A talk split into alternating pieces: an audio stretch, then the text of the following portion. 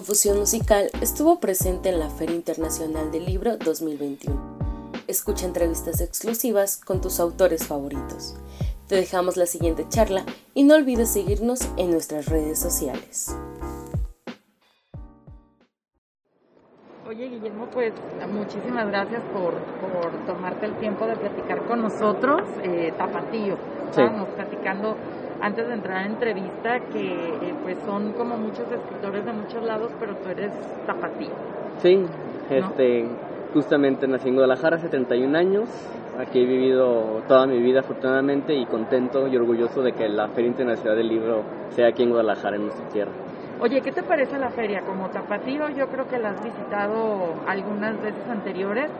¿Cómo ves este año en comparación a los demás años? Sí, bueno, pues es un año especial, ¿no? Yo como visitante asiduo a la FIL, creo que tengo como el 2009, que vengo todos los años, eh, pues estoy muy contento que haya regresado, ¿no? Hace un año, desgraciadamente, pues por la situación obvia, fue una FIL virtual, en línea y pues nada que ver, ¿no? Fue una FIL que, que todos extrañamos entonces, pues feliz de que regrese. Obviamente los stands están más pequeños, eh, no hay tantos stands como, como suele haber.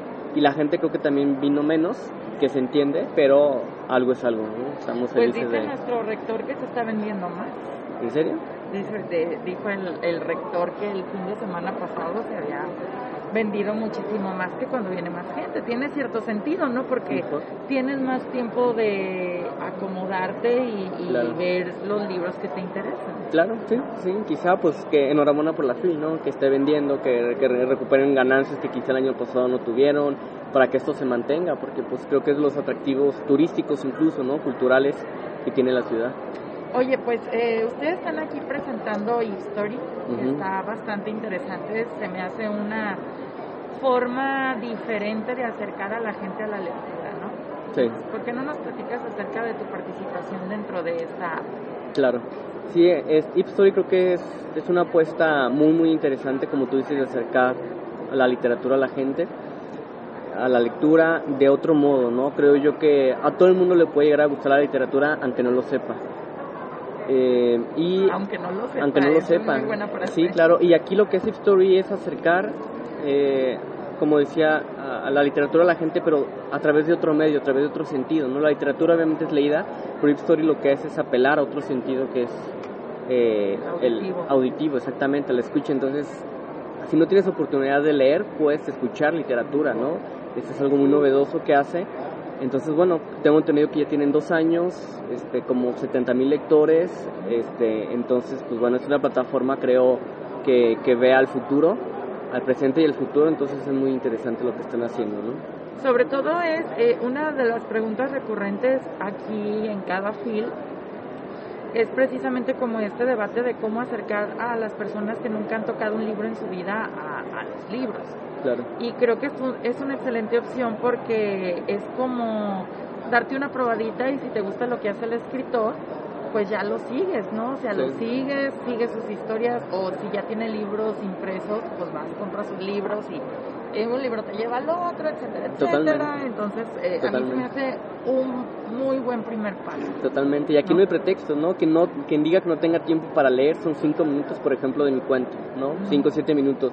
Si dice que no tiene tiempo para sentarse, lo que implica el ritual de lectura, pues bueno, estoy lavando platos, pongo el audio y, listo, ¿no? ¿no? Ahora sí que no hay pretextos para no acercarse a la, a la lectura.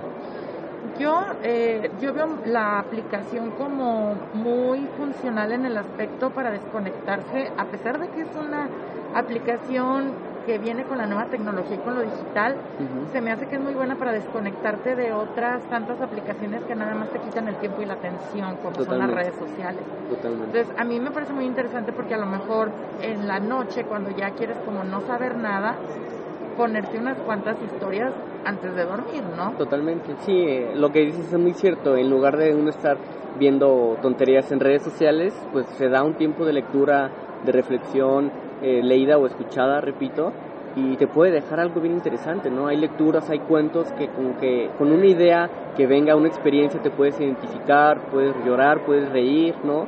Y, y es un tiempo muy, muy bien invertido, ¿no? Que son cinco minutos, cinco minutos es en lo que estás en Facebook y no te das cuenta, ¿no? puedes pasar una hora en Facebook exactamente, y no es nada exactamente, ¿no? Entonces aquí lo que hace esta plataforma pues es darle un sentido literario, cultural, filosófico incluso a tu tiempo.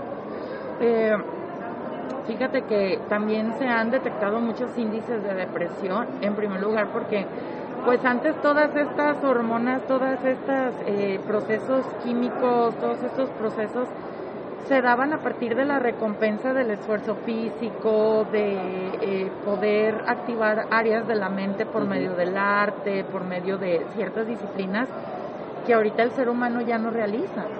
Y al no realizarlas no tiene esta gratificación eh, química y por lo tanto estamos como más deprimidos, más aburridos, no sé, ¿no? Muy, muy extraño. Sí. Eh, ¿Por qué crees que sea tan importante la lectura en el ser humano? Okay. Eh, híjoles, es que es una, una pregunta como de tesis doctoral, ¿no? Este, yo diría, hablando también como en términos cerebrales, la literatura activa zonas del cerebro que nos activan con otras cosas, ¿no? Obviamente implica el proceso de, de, lectura, una cierta área del cerebro, pero también apela a la imaginación y, y es decir, al lado derecho del cerebro, ¿no? Al hemisferio derecho y también a lo mejor a la parte analítica, a la parte izquierda del cerebro. Entonces, por ahí conjuga las dos áreas del cerebro, apela al hipocampo, a la memoria. Entonces, bueno, eh, por eso por la parte como analítica, ¿no? Pero por la parte imaginaria, por la parte social incluso, ¿no? Tú puedes conocer otras realidades a través de leer un libro sobre lo que está pasando en África, ¿no? Entonces, ¿por qué leer? Yo diría primero por, un gusto personal pero también para conocer otras realidades, ¿no? Vargas Llosa tiene esta, esta idea eh, que dice que, que, leemos para vivir las otras vidas que quisiéramos tener, ¿no? Cuando solamente tenemos una, bueno, los libros es, es una invitación a tener mucho más vidas de, la, de las que tenemos. Eso también lo dice Milán Kundera.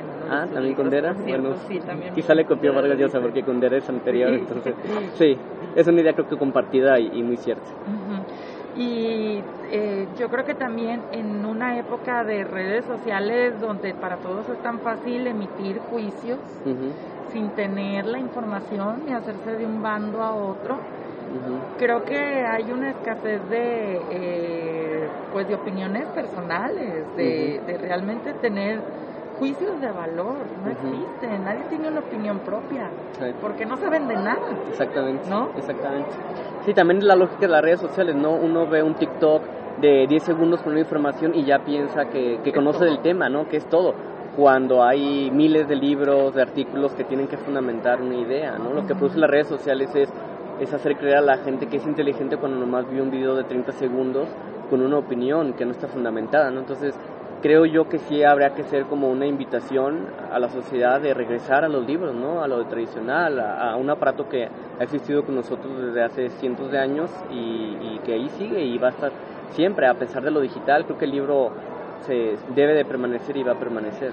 Esto significa obviamente que no necesitas leer sobre cierto tema aburrido para aprender. Creo que se lea el libro más sencillo o el cuento más sencillo, la historia más sencilla, vas a aprender algo, ¿no? Si no es una palabra, vas a aprender de algún tipo de mitología, vas a aprender de algún lugar, vas a aprender de algo, ¿no? Sí, sí, sí, Lo, lo, acabas de decir, creo que un cuento siempre te deja algo, como tú dices, desde una palabra nueva hasta conocer alguna realidad, hasta identificarte, hasta saber, ¿no? Hay muchos libros sobre la, la muerte, este te puedes identificar con lo que está pasando y, sentirte menos solo en el mundo, ¿no? Y saber que lo que tú estás viviendo alguien ya lo vivió y quizá sea el primer contacto para, para hablarle al escritor, ¿no? A la comunidad de lectores que tiene. Entonces lo que dices es muy cierto, un libro siempre, siempre te deja algo. Yo creo que también ahora que pasamos por una época cuasi post-pandémica, esperemos que ya se termine esto, creo que también hay, hay muchas personas y sobre todo los jóvenes que no tienen como un rumbo, ¿no? O sea, que no tienen un rumbo, que no saben qué onda, qué sigue. Y a final de cuentas, yo creo que encontrarse por medio de la literatura es muy válido porque te das cuenta que a lo mejor no eres tan raro como piensas y no estás tan loco como crees, ¿no? Sí, sí, sí, sí totalmente la literatura te acerca a las personas, ¿no? A pesar de que sean, esa es la paradoja, ¿no? Es un ejercicio en principio solitario, pero te estás vinculando con un otro que escribió eso en, en otro momento, ¿no? Eh, y, lo queramos uno igual que la música también, eh, es un medio para hipnotizar a la gente, ¿no? La, música hipnotiza, te lleva al estado mental del compositor, igual también con los libros, con la literatura, ¿no? Lees un cuento y te transporta indudablemente a la mente del escritor, ¿no? Entonces, es un ejercicio solitario, pero a la vez vinculante con, con el otro. Y sobre todo este lenguaje oculto que existe eh, en los libros, a mí es algo que me atrapó desde mi juventud, hace muchos años, que es cómo eh, a mí un escritor me llevó a otro escritor y ese escritor me llevó a otros escritores más. Y es bien interesante, o sea, si yo nunca me hubiera dado el, tiempo de abrir un libro, no hubiera conocido toda esa red porque a final de cuentas hay escritores como Milán Kundera, que creo que ya viste que es mi escritor favorito. Sí que él menciona a un montón de escritores en sus libros sin empacho. Y estás ahí, a ver, déjame buscar este libro, déjame buscar el otro. Y no solo él, ¿no? Hay, hay muchísimas referencias de otros escritores que te van a atrapar de escritores contemporáneos que hablan de sus influencias, de escritores grandes, etcétera. Entonces, como toda esta red invisible, te va metiendo poco a poco, ¿no? Sí, totalmente, totalmente de acuerdo. Sí, de hecho, la literatura también crea puentes, ¿no? Tú dices, Milán Kundera, yo también me estaba acordando ahorita del libro La vida está en otra parte. Eh, gracias a ese libro que tú sabes que trata sobre un poeta joven, yo conocí también a otros poetas. Este, entonces, son como vasos comunicantes que te van llevando a otros libros, a otras personas, a otras realidades y también lo bonito de la, literatura es. Oye, pues, eh, ¿qué podemos encontrar de material tuyo en Itstore? Sí, claro, mira, yo tengo un cuento ahí publicado, se llama El viejo sentado en la playa, es un cuento de 5 o 7 minutos, este, lo narró, ahorita se me olvidó el narrador, pero lo, lo, lo narró de una manera muy padre, este, y son como tres temas muy generales en el cuento, ¿no? Este, el duelo, justamente, la amistad y por ahí como el misterio de si lo que ve el personaje, el protagonista son extraterrestres, ¿no? En ese sentido es como un poquito un cuento de fantasía, también de amistad, ¿no? Entonces los invito a que descarguen la aplicación, lean el cuento y lean a todos los autores que, que allí estamos.